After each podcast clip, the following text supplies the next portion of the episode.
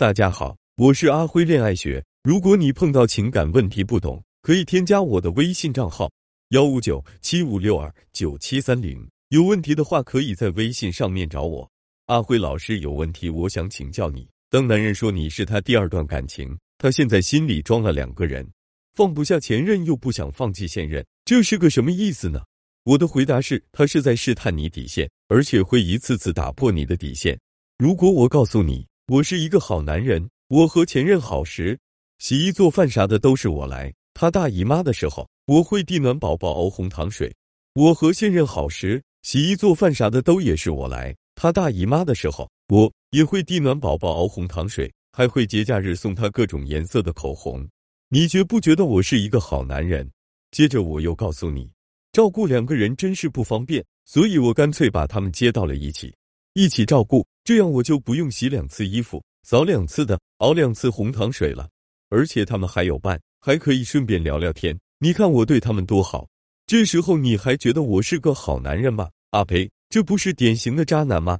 我这个稍微夸张了点，但是你想想，在我接他们住在一起之前，我是不是得做好两个人的思想工作？怎么做呢？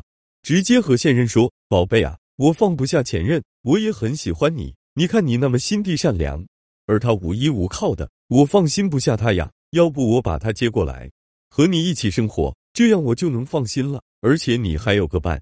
这只是举个例子，现实中肯定不是这样说的。但是你好好看看这样的行为，是不是挺像你提出的问题？我开头就说，男人在打破你的底线，打破到最后，很可能就是上面描述的，前任和现任都和男人住在一起。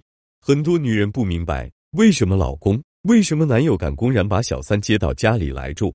就是因为他在试探你的底线，打破你的底线过程中，觉得时机到了，可以让你们住在一起了。所以，当一个男人说什么放不下前任、放不下现任的，让他马上滚。这么渣的男人留着过年吗？留着等前任和你住在一起吗？而且你要明白一点，如果他真的可以浪子回头，切断与前任的联系，切断与小三的联系，那么一定是你有这种敢离开他的魄力。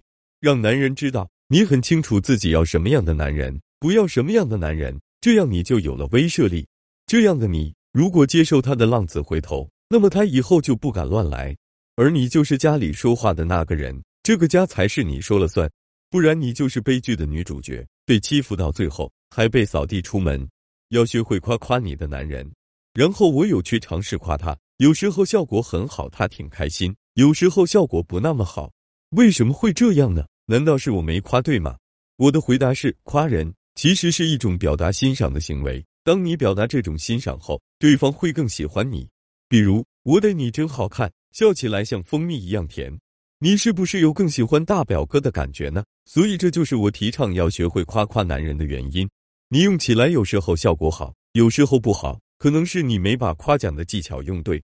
夸奖有三种方式，第一种是夸人，这是最基础的夸。大部分人也只会这样夸，但其实这样的夸带来的效果是很微弱的。比如你走在大街上时，有个人突然走过来和你说：“美女，看一下新开的理发店，七五折，最近我们还有各种优惠哦。”美女你好，你能帮我拍个照吗？这一口一个美女的，你觉得他在真心夸你吗？没有，这种夸其实更像是一个礼貌用语，甚至都觉得没在夸你。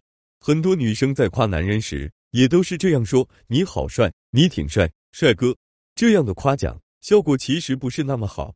第二种是夸某个点，如果别人在夸你漂亮时这样说：“哇塞，你穿着这件蓝色连衣裙好漂亮啊，好有气质啊。”这时候你肯定会乐开了花，因为他夸到了某个细节点。